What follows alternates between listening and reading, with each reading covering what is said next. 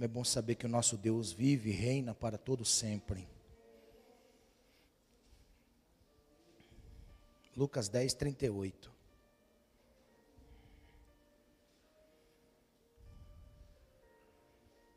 Aleluia.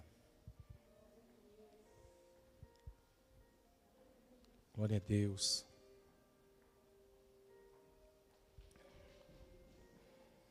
Bom é estarmos na casa de Deus. Aleluia. Amém? Você achou?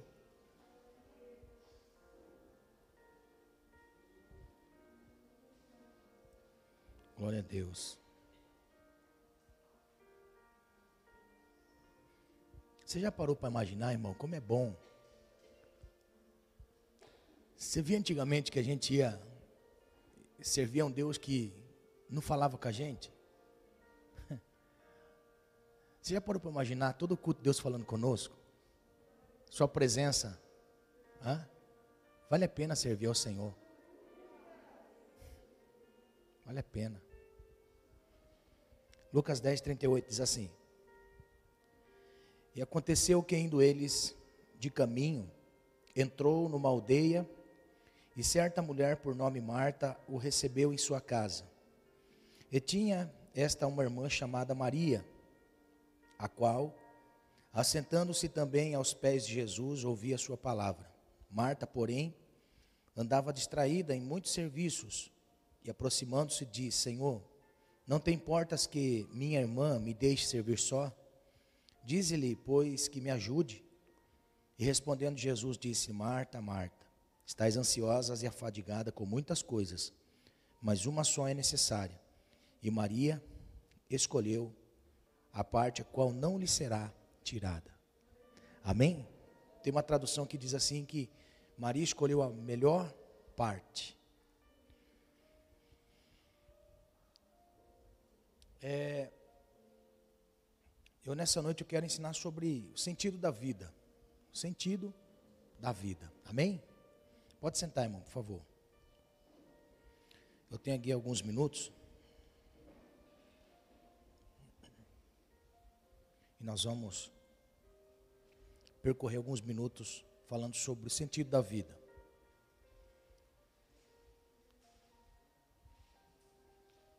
E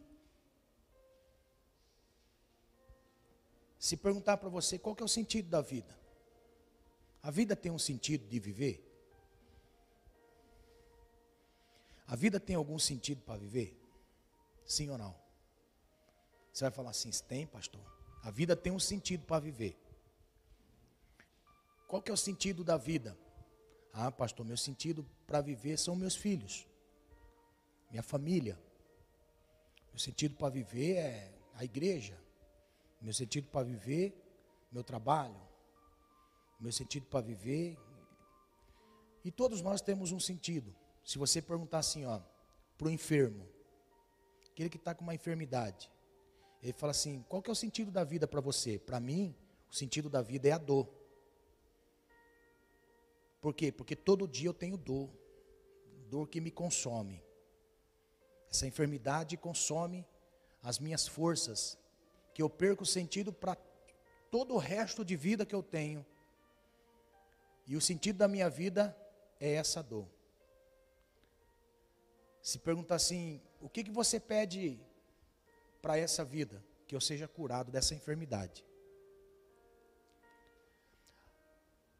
Alguém vai dizer assim: se você perguntar para um jovem, o jovem vai dizer: Olha, meu sentido para a vida é namorar,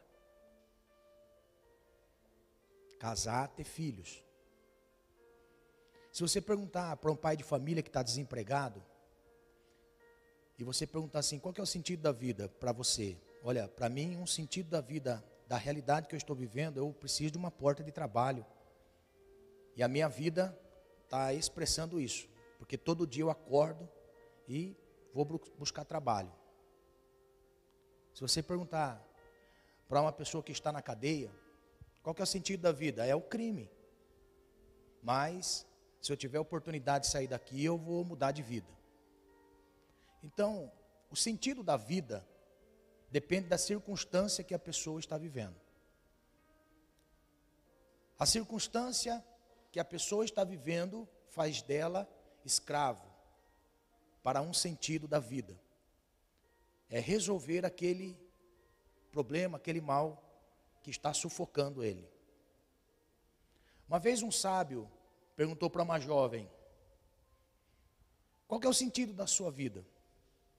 E a jovem disse: Meu sentido da vida é estudar e me formar. Aí o sábio diz assim: E depois que você se formar? Ah, o sentido para mim é buscar um trabalho que eu seja bem remunerada e que eu tenha muito dinheiro. Sim, depois que você tiver esse trabalho, for bem remunerada, tiver muito dinheiro, ah, depois eu quero casar.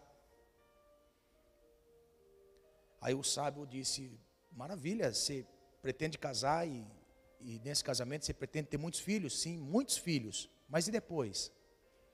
Ah, depois é me aposentar. Quero fazer de tudo para me aposentar, ainda jovem, porque eu tenho sonhos ainda para depois que eu me aposentar. Sim, e depois que você se aposentar? Ah, eu vou viver dos meus sonhos.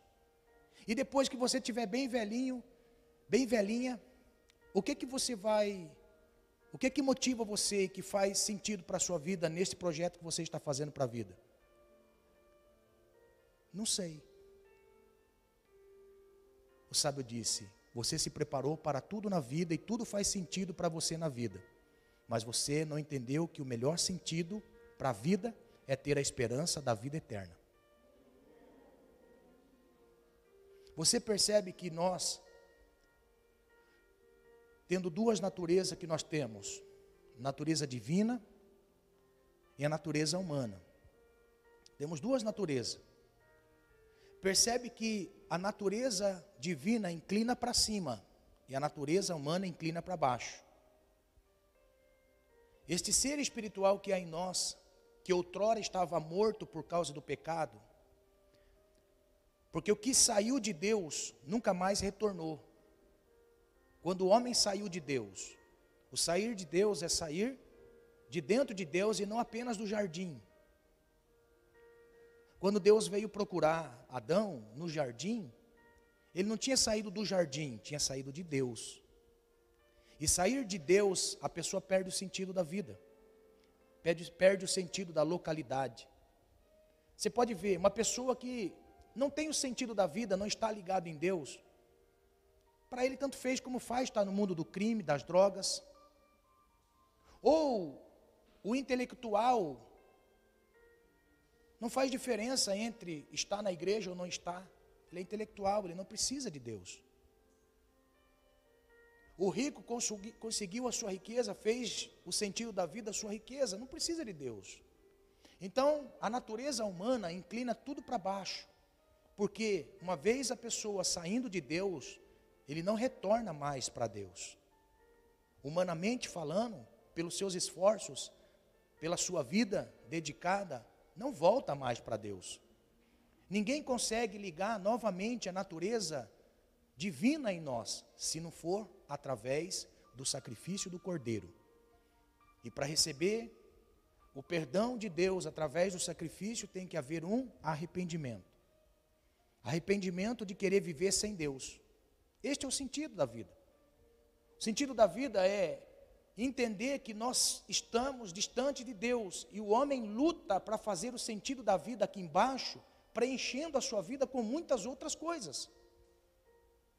O homem tenta encher o vazio que há dentro dele, preenchendo este vazio com tantas coisas e não consegue ter sentido da vida. Se você perguntar para uma pessoa pobre, se ela tem um desejo de ficar rico, ela vai dizer que tem. Mas se você perguntar para um rico, o que, é que ele tem de desejo, ele diz assim: me falta alguma coisa. Por mais intelectual, por mais riqueza que tenha, lhe falta alguma coisa. Se você perguntar para alguém que tem uma família destruída, perguntar para uma pessoa que tem uma família bem constituída, a pessoa vai dizer assim: o que eu mais quero na vida é ter uma família que seja base, que seja bênção. Mas se você perguntar para talvez para a família que está ali edificada, não há tanto valor para aquilo que um dia construiu. Então, nós, com a nossa natureza, nós tentamos preencher este vazio que há em nós com tudo aquilo que está aqui embaixo. Mas o, o real sentido da vida é quando nós temos alguém em nós, a natureza humana em contato com o Criador, uma harmonia para se viver e fazer um sentido na vida. E é isso que nós precisamos, entender qual é o sentido da vida. O sentido da vida não é nós abraçarmos em conquista aquilo que nos falta. Isso, na realidade, é uma necessidade humana, de carência que nós temos. Temos carência de afeto, temos carência de amizade, temos carência de afinidade, temos carência de, de dinheiro, de posse, temos carência, nós temos carência. E isso Deus não limitou a nós. Haja vista que quem tem Deus na vida e faz do Senhor o sentido da vida, todas as outras coisas contribuem para que a bênção esteja na vida desta pessoa. É a natureza divina em nós, através de Cristo. A natureza divina em nós. Você pode observar, uma pessoa pode ter falta de tudo na vida, mas se ela tem Deus, não lhe falta nada. Por quê? Porque ela busca preencher a sua alma com as riquezas de Deus. Isso aí é automático, Deus nunca deixa faltar nada para ninguém. Então, o sentido da vida faz necessário uma compreensão, por quê? Porque existem muitas pessoas correndo atrás de algo que não pode saciar a sua alma. Existem muitas pessoas correndo atrás de algo que não pode saciar a si mesmo. Quantas pessoas buscam saciar a sua alma nas coisas, mas as coisas não pode preencher. Você está sempre correndo atrás de alguma coisa e esta coisa nunca sacia. Você já percebeu isso? Você busca algo para preencher o vazio, e quando você conquista, aquilo que você conquistou não sacia sua alma. Você já prestou atenção? Você busca ansiosamente aquilo que você tem desejo, a sua alma tem desejo. Mas automaticamente, ao conquistar aquilo que você desejou, não preenche. Você pode usufruir um mês, um ano, quando você vê, perdeu o sentido. Então, nessa noite, o Senhor nos leva a esse texto, aonde a Bíblia diz para nós que Jesus estava indo a um determinado lugar, e saindo de Jerusalém, a Bíblia diz que ele foi interrogado a respeito do que é amor, do que é amar ao próximo, e Jesus estava explicando o que é amar ao próximo conta a parábola do bom samaritano, que subindo o homem de Samaria para Jerusalém, ele é saqueado por salteadores, bandidos. Os bandidos ferem o samaritano, ferem aquele homem. E a Bíblia diz que passa primeiro o sacerdote, fariseu. Passando o fariseu, a Bíblia diz que ele não atendeu à necessidade daquele que estava ferido porque ele só tinha como obrigação debater acerca da lei. Levita, da mesma coisa, trabalhando apenas dentro do templo, não parou para atender o necessitado. Aí um samaritano veio, cuidou das feridas, limpou, derramou azeite sobre as feridas, levou uma hospedagem. Aquele homem ferido recebe da mão do samaritano o rapaz da hospedaria recebe da mão do samaritano uma quantia de dinheiro e disse: Olha, este dinheiro aqui é para você cuidar dele até quando eu voltar. E se porventura na minha volta ficar mais caro ou precisar de mais dinheiro, eu lhe dou. Então aqui está uma quantia de dinheiro para você cuidar dele, hospedar ele cuidar dele. Aí Jesus pergunta: Quem amou aquele homem que foi saqueado, maltratado? Eles disseram, foi o samaritano. Aí Jesus disse, vai, faz o mesmo. Jesus acaba de ensinar essa lição tão importante para nós. E tão difícil de nós compreendermos isso. E quando Jesus sai, ele passa na aldeia de Betânia. Chegando na aldeia de Betânia, ele tinha alguns amigos ali, a casa de Marta, Maria e Lázaro. E quando Jesus chega na casa de Marta, Maria e Lázaro, há uma festa, Há uma recepção calorosa, eu acho maravilhoso isso, é que Jesus, quando ele ia para Betânia, ele ia para a casa dos seus amigos e os seus, seus amigos faziam de tudo para agradá-lo. Então a Bíblia mostra para nós que Marta estava com os afazeres, Maria, desde quando Jesus chegou, puxou uma almofada, colocou aos pés de Jesus e disse aqui, daqui, daqui eu não saio, daqui ninguém me tira. E a Bíblia diz que Jesus sentado, falando a respeito do reino, e a Bíblia mostra para nós que, de repente, Marta estava toda agitada, e na sua agitação, naquele, naquela agitação de Marta, para preparar o ambiente para Jesus estar, ela não respeitou um princípio de hospedagem. Não é que Jesus estava interrogando Marta e colocando Marta no seu devido lugar, querendo que Marta fizesse igual Maria, não. Na realidade, Jesus estava apenas dizendo a Marta que Maria estava honrando o Senhor. Maria estava colocando o Senhor em primeiro lugar. Apenas isso era de lição para Marta. Você está afadigada com muitas coisas, mas uma coisa só é necessária. E a Maria, ela escolheu a melhor parte, não lhe será tirado isso. Então, o que nós vemos? Nós vemos que no ambiente de adoração, nem todos adoram ao Senhor, mas alguns trabalham, e isso é importante também. Se não tivesse aqui a equipe de som, não tivesse aqui os irmãos da, da internet, não estava sendo transmitido pela, pela internet o nosso culto. Se não tivesse aqui os irmãos, não tivesse os irmãos ungindo com óleo para a oferta, os músicos. Então tem alguém que está trabalhando aqui. Tem alguém que está fazendo os afazeres de Marta. E Jesus não quis coibir, proibir esse trabalho de Marta na casa. Mas Jesus estava colocando aquilo que era mais essencial. E que Marta não estava tentando para isso. Então, Jesus ele coloca Maria como um modelo, como aquilo que seria um modelo para as pessoas que se atentassem para buscar realmente um sentido para a vida. Se você perguntasse para Maria, Maria, qual que é o sentido da sua vida? O sentido da minha vida é parar para ouvir o meu mestre.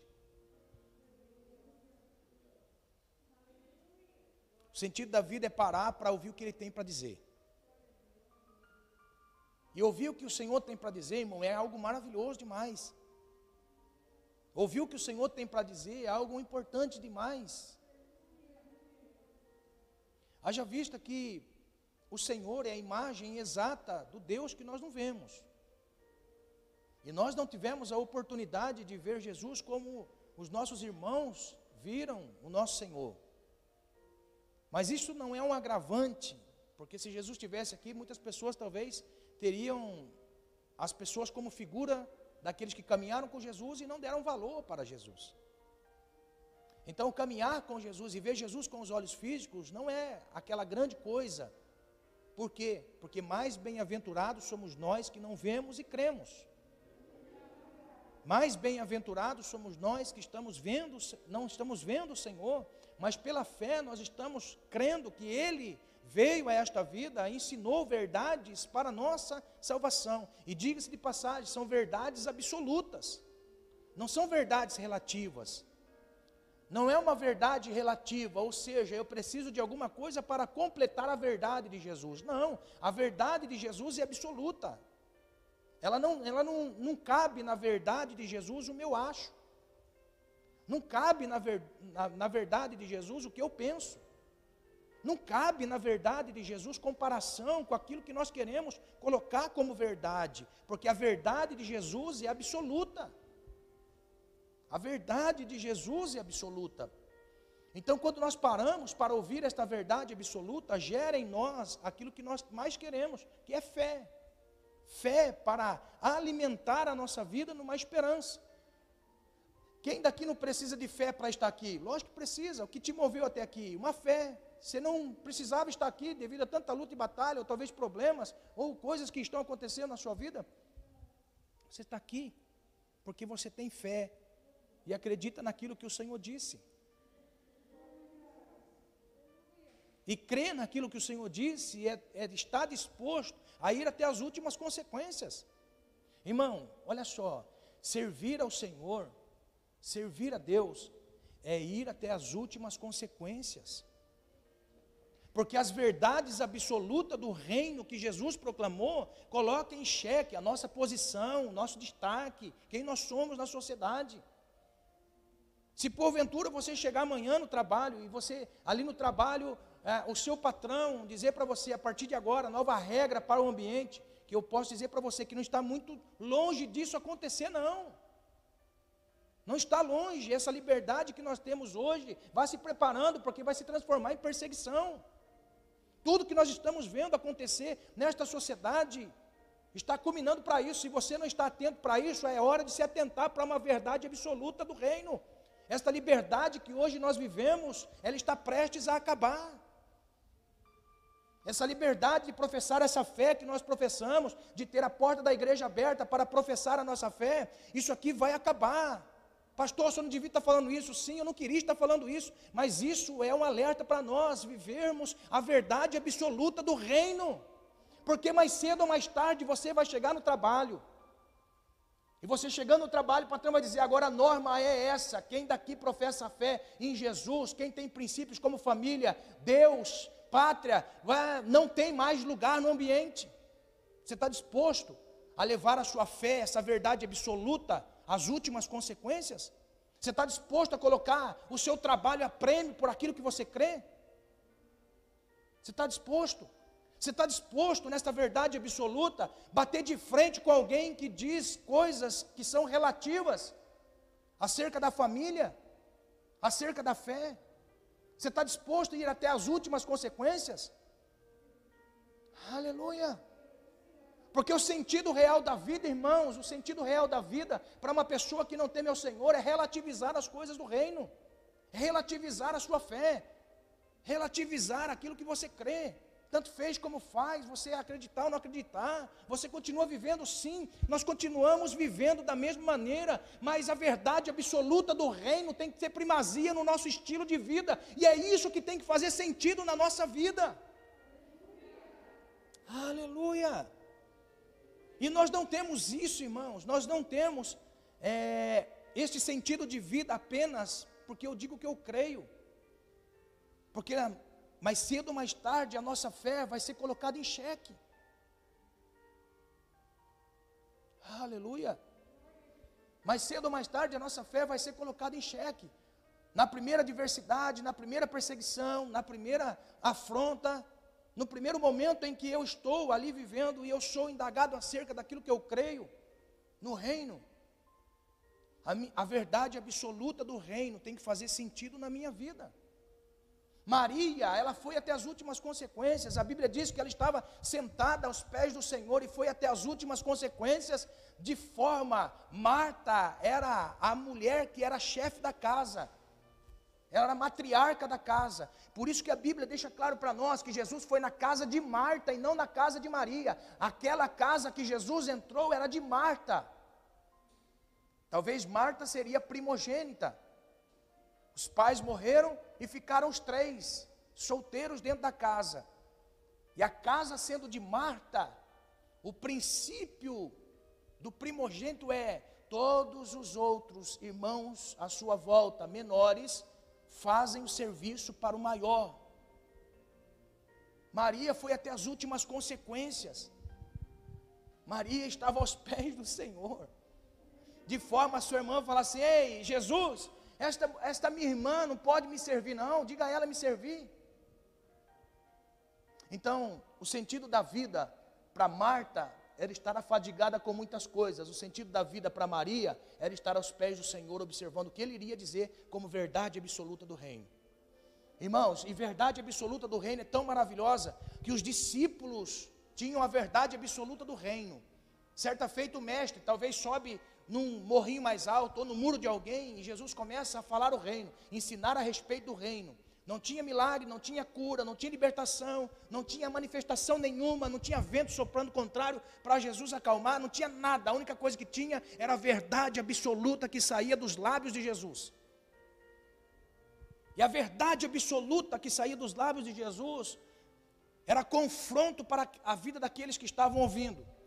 E ao passo que eles ouvindo a, a verdade absoluta de Jesus, Sai um, sai outro, e a palavra era: duro discurso é esse, duro é aguentar esse discurso. Olha só, irmão, fácil é estar perto de Jesus para querer alguma coisa de Jesus. Fácil é nós estarmos próximo de Jesus para querer algo de Jesus, para sugar alguma coisa de Jesus. Agora, aquele que tem o sentido da vida não está perto de Jesus apenas por aquilo que ele pode dar está próximo de Jesus, porque a verdade absoluta para a salvação da nossa alma está em Cristo. Aleluia. E eles saíram e foram saindo, e só ficou quem? Os discípulos. Estavam aos pés de Jesus, foram até as últimas consequências. Foram até as últimas consequências. Aleluia. Irmão, eu vou dizer algo para você. Eu vou dizer algo para você, e se o Senhor me der graça. Eu não quero me apartar nunca deste sentido da vida, sabia? A gente ora por muitas coisas, sabia? Nós oramos por muitas coisas. Nós oramos por salvação de almas, nós oramos por libertação de pessoas, nós oramos para a manifestação de Deus, oramos para que Deus abra as portas, guarde pessoas, oramos para as almas, oramos para nós, oramos para a nação, para tudo. Mas olha, se Deus não fizer nada, irmãos, ainda que fraquejando, fraquinho demais, nós continuamos ainda crendo no Senhor como verdade absoluta. Porque nos dias que nós vivemos hoje, irmão, nos dias que nós vivemos hoje, você olhando as pessoas, você se, meu Deus do céu, as pessoas nos dão medo às vezes. As pessoas nos dão medo pelas coisas que acontecem, não é? E o importante é nós termos essa verdade absoluta para conduzir a nossa fé. E os discípulos estavam ali. Eles sabiam que a verdade do Cristo era aquilo que dava direção a eles. Quando Jesus olha para eles, ele diz, foi todo mundo embora, né? Vocês não querem ir também? Pedro toma a frente e fala assim: Para onde iremos nós, Senhor? Se só tu tens palavra de vida eterna. Verdade absoluta. Ainda que todo mundo deixe a fé, ainda que todo mundo desvie, todo mundo te abandone, todo mundo te deixe, a verdade absoluta te deixa unido com o Senhor. Vá até as últimas consequências. Amém? Então, quando nós olhamos para o sentido da vida, para aquele que foi esclarecido ao Senhor na sua natureza divina, entende que ele não pode olhar para trás, não pode recuar, ele tem que continuar avançando essa verdade absoluta na sua vida é o que faz sentido. Se você perguntar, irmãos, como alguns irmãos que combateram na Terceira Guerra Mundial e foram lá algumas pessoas que temiam o Senhor, alguns soldados americanos, eles estavam na guerra, estavam batalhando, e por batalhar na guerra, eles aprenderam princípios de batalhar na fé. Batalhar na guerra é saber que o sentido da vida era a guerra, mas se eles partissem para a eternidade, o sentido da vida era o Senhor. Era o Senhor. Então, quando nós olhamos, quando nós analisamos o que o Senhor ele mostra para nós nessa, nessa passagem, nós aprendemos que tudo aquilo que nós buscamos para fazer sentido na nossa vida sempre vai ser busca pessoal. Tudo que você vai fazer de busca na sua vida sempre vai ser pessoal. Quer ver? Uma pessoa que, que busca algo na vida para edificar com a obra das suas mãos, algo pessoal. Você busca para você. Você busca edificar a sua vida, a sua família, bem-estar, comodidade.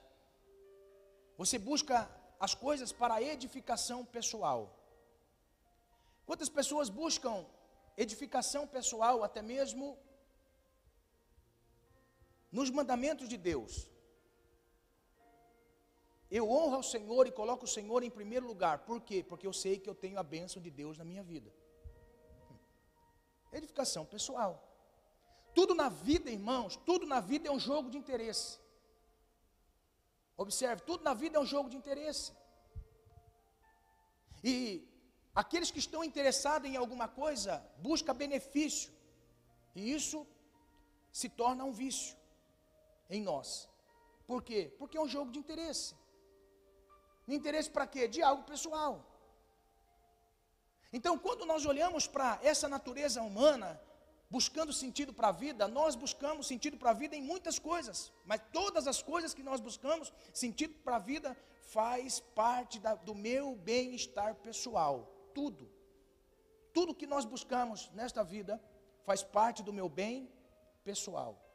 Olha o que Salomão vai dizer para nós Eclesiastes, no capítulo 2, no verso 11, verso 10, diz assim: E tudo quanto desejaram os meus olhos não, não lhe neguei, nem privei o meu coração da alegria alguma, mas o meu coração se alegrou, mas o meu coração se alegrou por todo o trabalho, e esta foi a minha porção de todo o meu trabalho. Então a Bíblia diz que ele se colocou à disposição do homem natural.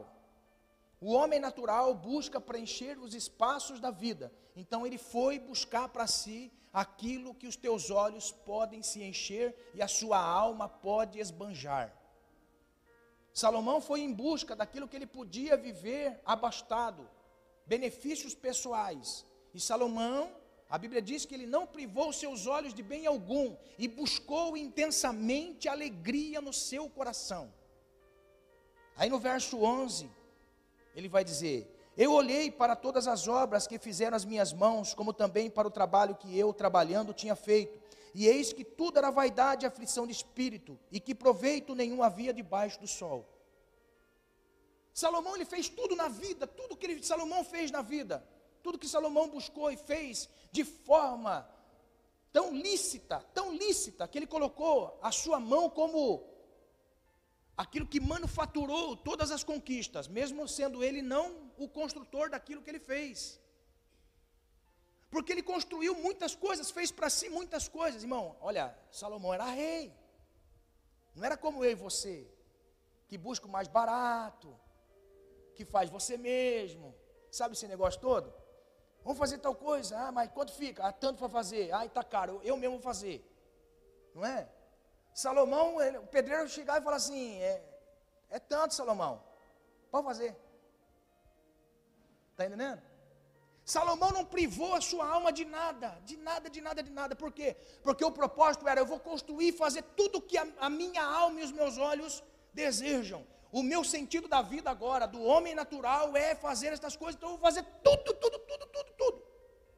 E não é pecado isso, não é pecado. Por isso que ele disse: Eu fiz licitamente, conforme o que? Com a obra das minhas mãos. Tudo lícito. Tudo que é lícito tem a bênção de Deus. Tudo que é lícito tem a bênção de Deus e perdura para todo sempre. O que não é feito com a licitude e a bênção de Deus, com o tempo o ladrão rouba, a ferrugem consome. Porque se tem algo maravilhoso, irmãos, que eu vejo, é, eu não me recordo agora se está em Eclesiastes. Olha só. Quer ver?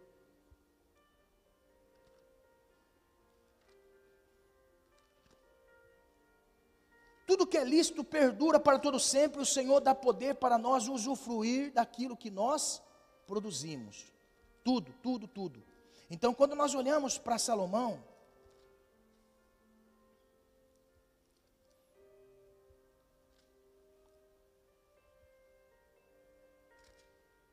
Ó, olha só, capítulo 5 de Eclesiastes, capítulo 5, verso 19. Olha o que diz: tudo que é lícito na nossa vida, Deus faz perdurar e nós desfrutarmos. Tudo. Porque é bênção de Deus, mas não pode ser o sentido da nossa vida. Olha o que diz: E quanto ao homem a quem Deus deu riquezas, fazenda, Deus lhe poder para que para delas comer, tomar da sua porção, gozar do seu trabalho, isso é dom de Deus. Isso é dom de Deus. Deus dá riqueza, Deus dá bênção, Deus manifestar na sua vida e dá poder para desfrutar daquilo que alcançou a sua vida.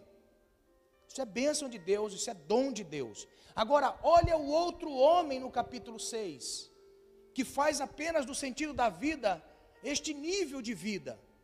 Ó, verso 1. Mas também há um mal que tenho visto debaixo do sol, e que é muito frequente entre os homens. Um homem a quem Deus um homem a quem Deus deu riquezas, fazenda, e nada lhe falta de tudo quanto a sua alma deseja, mas Deus não lhe dá poder para daí comer, antes o estranho lhe come. Também isso é vaidade e má enfermidade. Olha só, Deus ele dá oportunidade de todos adquirir posses, bens. Deus dá oportunidade para todos.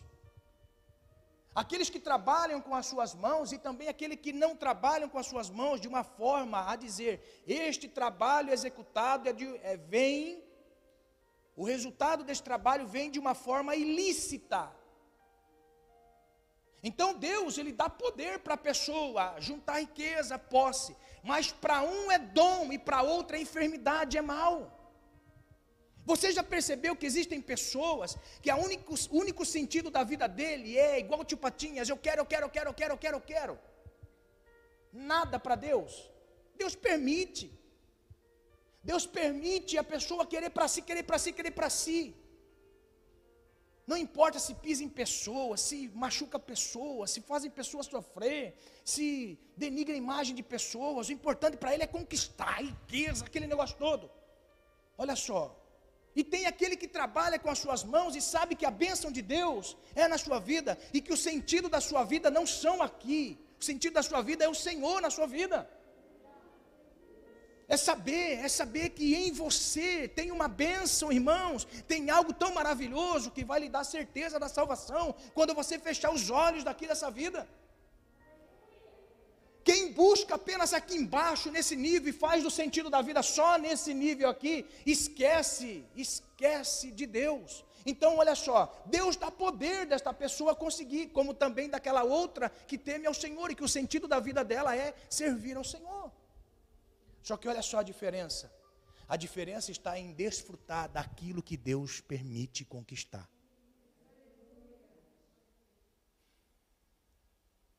Porque o sentido da vida não pode ser nesse nível.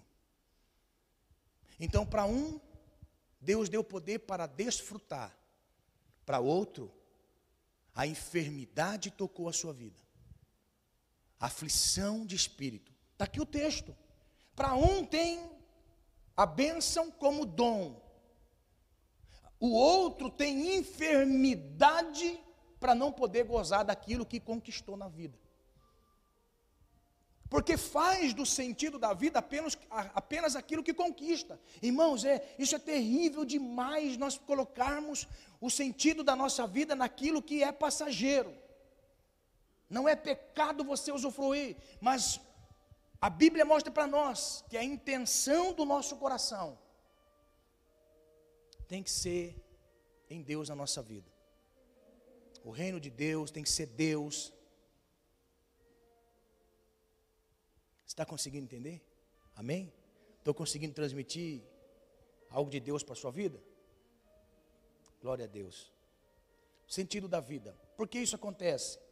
Porque quando nós somos feitos de Deus, nós somos feituras de Deus, a Bíblia mostra para nós que a feitura de Deus revela da onde nós viemos. A primeira coisa que uma pessoa tem que perguntar para si é: da onde eu vim? Você já perguntou da onde eu vim? Hã? Nós não viemos do macaco, para boa notícia. Uma vez o irmão numa casa, já vou terminar. Uma vez o irmão numa casa, aqui em Rubião, um senhor, ele esteve conosco cultuando ao Senhor, crente, temia ao Senhor. Benção, irmão. Ele e a esposa dele. Bem simples. Eles estavam participando conosco, tocar um violão gostoso, Leonardo. Tocar um violão que, nossa, antigo, sabe aquelas canções antigas? o, a, o violão de, de, corda de nylon. Eita, são gostosos. E ele estava com a veinha dele, louvando ao Senhor lá junto conosco no culto que nós fazíamos em Rubião. Numa casa. Casa do Morrone. Aí eu dei oportunidade para ele falar algo. Aí ele começou a falar: Irmãos, eu quero testemunhar o que aconteceu esses dias comigo e com a minha senhora aqui. A minha senhora estava enferma. A minha, minha senhora estava enferma, que jeitinho de falar, né? A minha senhora estava enferma e ela precisou ficar internada na Unesp para fazer uma cirurgia. Então eu ia todo dia, na hora, na hora da visita, visitar a minha veinha. Eu cheguei um dia lá, eu cheguei um dia, passei e vi o um movimento no quarto. Vi aquele movimento todo no quarto, passei e fui embora para o quarto da minha veinha, vi ela, fui embora para casa. E fui embora pensando: o que estava acontecendo naquele quarto? Que estava acontecendo ali? Um monte de médico, um monte de pessoas ali, quarto cheio, só tinha ela no quarto, isolada. Quando ele começou a orar de noite, Deus falou assim: amanhã você vai entrar naquele quarto e vai fazer uma oração para aquela mulher que eu permiti você ver. Mas Senhor, quem que é? Deus não disse nada, só disse: você vai entrar naquele quarto e vai fazer uma oração para aquela mulher. Deu o horário de visita da veinha, ele foi, como de costume. Quando ele estava chegando perto da porta, ele parou, olhou, falou: Nossa, não tem ninguém hoje aqui.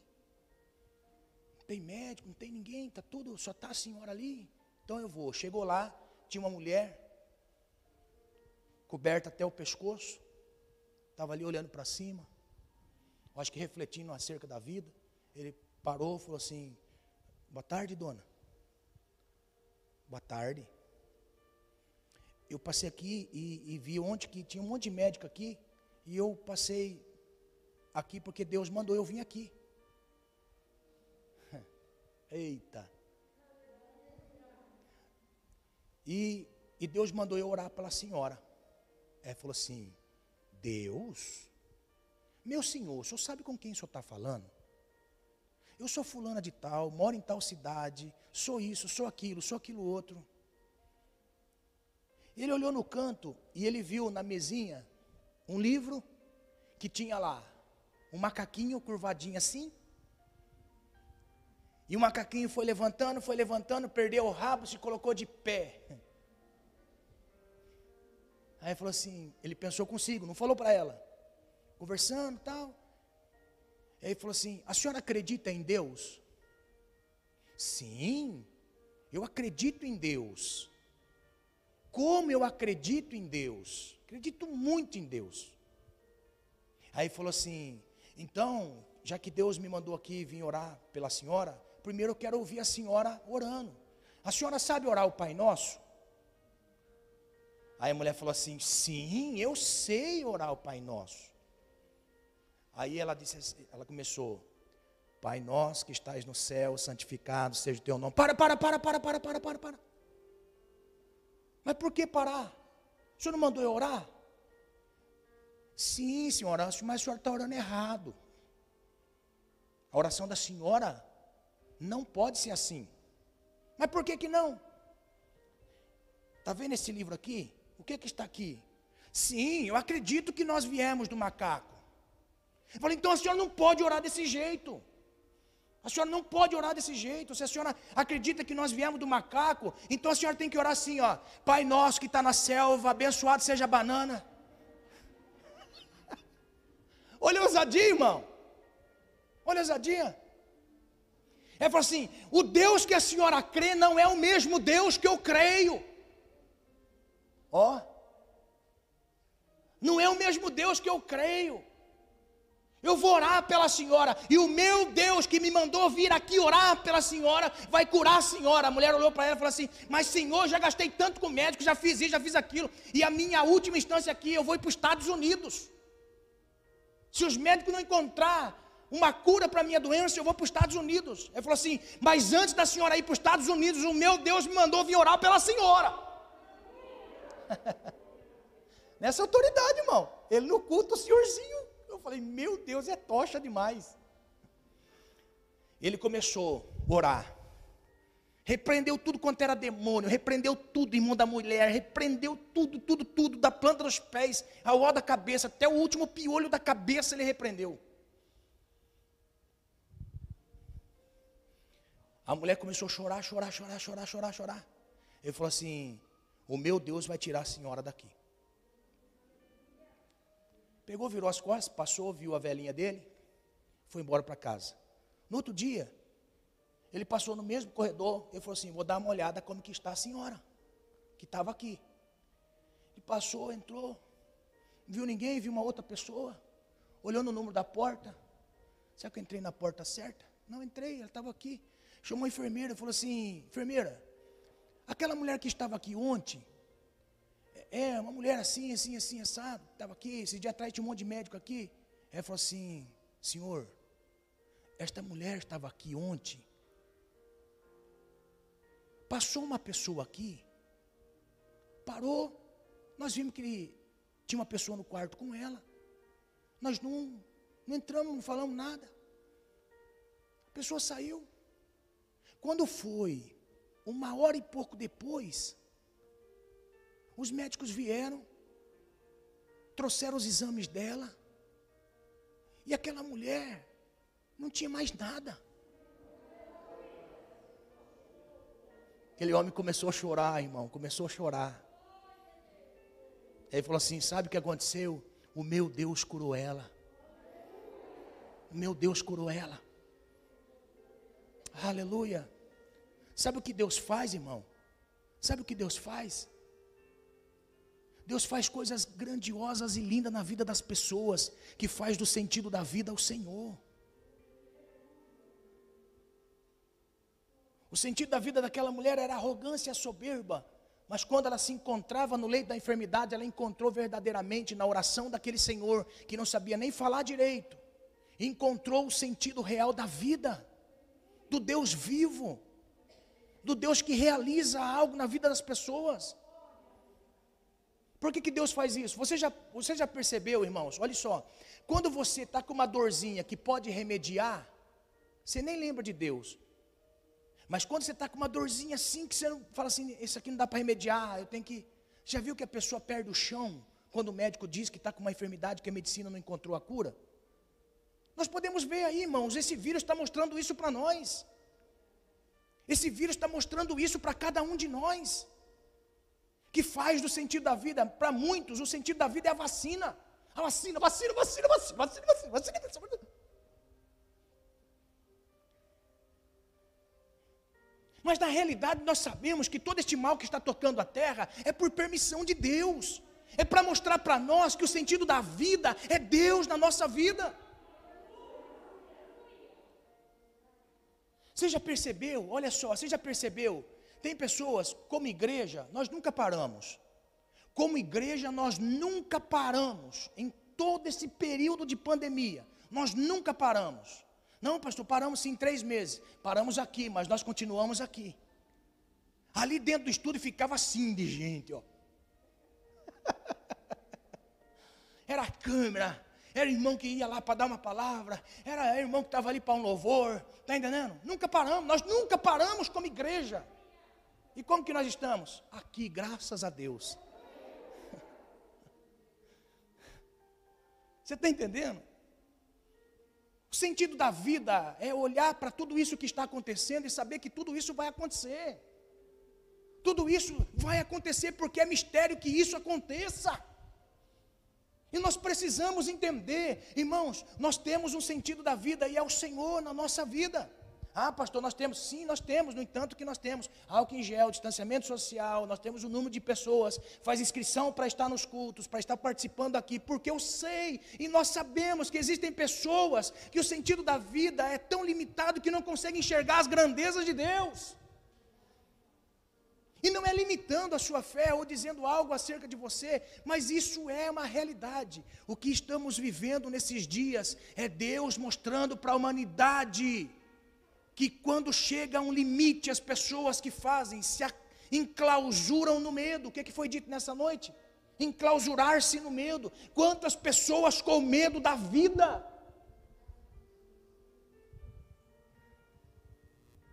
Faça do Senhor o sentido da sua vida, irmão. A ponto de dizer, será que, olha só, se alguém dissesse para Paulo, Paulo, fala para nós o sentido da vida. Nós queremos ouvir, Paulo, escreve lá para a igreja o sentido da vida, o sentido da vida, o sentido da vida. Para mim, o viver é Cristo e o morrer é ganho.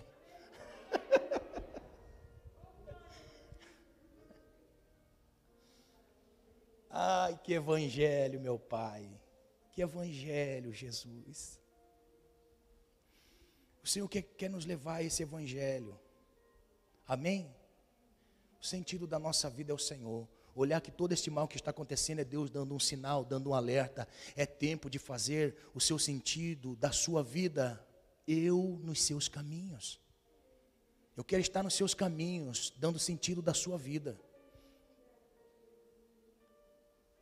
Se percebeu que quando a pessoa está, ó, um dos significados mais poderosos do que significa deserto, que na realidade está associado, ó, quando a gente fala assim, deserto é um dia mau, é um momento mau. Quando nós falamos tempestade, é um dia mau, um momento mau. Quando falamos de vale, é um dia mau, um momento mau. Sempre que nós atribuímos algumas palavras acerca do que é uma realidade vivida do povo do passado, é algo mau e ruim por um tempo determinado.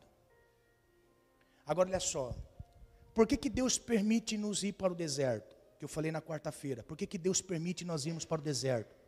Para saber que o sentido da vida não é um ambiente que nós estamos. Deserto não pode plantar, não pode colher. Deserto é lugar de medo, de salteadores e de animais e bestas ferozes. Deserto é símbolo de desespero, porque se você não tiver uma direção, a tempestade de areia te cobre e cobre os seus animais e os, e os seus pertences. Deserto é você olhar para a vida e falar assim: esta vida, a única coisa que eu tenho é a minha própria vida. O que, que Deus queria no deserto? Que o povo olhasse que não tinha nada à sua volta, mas tinha Deus. O sentido da vida deles tinha que ser Deus. Agora olha só, eles ficaram 40 anos, irmãos, dando volta, porque eles não sabiam que o sentido da vida era o Senhor. É o Senhor que guarda, é o Senhor que abençoa, é o Senhor que prospera, é o Senhor que dá vida, é o Senhor que cura, é o Senhor que sara, é o Senhor que abre, é o Senhor que fecha, é o Senhor, tudo é o Senhor. Amém? Eu quero orar nessa noite para que o verdadeiro sentido da vida seja igual Maria. Verdade absoluta vem do Senhor. Amém? Se coloque de pé em nome de Jesus, eu vou orar junto com você. Eu quero estar orando por pessoas que não tinham esse sentido da vida. Quero estar orando por pessoas que o sentido da vida é apenas natural, as coisas natural, de uma fluência natural. Louvável diante de Deus que, mesmo no natural, o Senhor nos alcance nos dê salvação e continuemos vivendo uma vida natural, mas crendo no Senhor. Louvável diante de Deus aqueles que têm um amor extravagante, como Maria, que não importa o tempo que gastou para comprar o perfume, mas entregou para o Senhor. Não importava o que a sua irmã dizia, o que as pessoas diziam dela, o mais importante era estar aos pés do Senhor. Talvez Marta disse: essa minha irmã Maria é lunática, é fanática demais. Minha irmã é fanática demais. Jesus não pode chegar na casa que ela está aos pés. Ai, meu Deus, vamos falar. Eu falo de mim também. Amém? Também sou fanático, irmão. Fanático também, choro às vezes sozinho, cado debaixo do pé de limão. Fico ali chorando sozinho, os pés de Jesus. Fanático, sou fanático mesmo. Pode dizer o que for. Fazem 25 anos que o fanático continua com a mesma mensagem. Faz 25 anos que o fanático aqui com a mesma mensagem, tropicando, arrancando a tampa do dedão, e continua do mesmo jeito, fanático. Amém? Então eu quero nessa noite que você seja como Maria. É lógico que Deus vai levantar Martas do nosso meio, e eu louvo a Deus pelas vidas das Martas. As Martas do nosso meio ficam preocupadas com a organização, com isso, e louvável diante de Deus. Eu louvo a Deus pela vida das Martas que tem no nosso meio. Jesus não desmereceu o trabalho de Marta, mas ele disse: nesse momento aqui, a sua irmã escolheu a melhor parte. Eu estou na casa, a sua irmã te ajuda quando eu não estou, a sua, a sua irmã faz os afazeres da casa, cuida da casa, te ajuda quando eu não estou, mas quando eu estou, ela escolhe a melhor parte. e não vai ser tirada dela. Amém? Eu quero orar nessa noite que o sentido da vida, que a nossa irmã Marta nos inspira nessa noite, possa nos levar a ouvir e ver coisas do Senhor, que talvez distante nós não ouvimos. Marta estava ouvindo os segredos do reino. Amém? A multidão com os discípulos só ouvia e via o que Jesus fazia, mas as coisas ocultas Jesus revelava para os discípulos. Amém? Eu quero que você ore comigo nesse momento pedindo, Senhor, nesses dias de grande turbulência, me ensina o sentido da vida. Nesse, nesses dias que tudo está confuso, ser crente parece ser confuso, é, as coisas do Senhor parecem tão confusas, e nesse tempo está me dando medo, eu tenho incerteza, insegurança, como já foi dito aqui, mas eu quero, Senhor, confiar em Ti. Eu quero confiar no Senhor, eu quero estar confiando em Ti. E eu quero percorrer o caminho da minha vida até o final, Senhor. Eu quero que você ore assim, amém? Senhor, nós ouvimos a tua palavra, e a tua palavra em nós, Pai querido, trouxe o entendimento de que a verdade absoluta vem do Senhor. A verdade absoluta vem do Senhor, Pai. É o Senhor que tem a verdade absoluta para a salvação. Quando eu nego a mim mesmo, quando eu deixo, Senhor, as minhas vontades, que muitas vezes é para o ego pessoal, e começo a buscar a vontade do Senhor, carregando a cruz.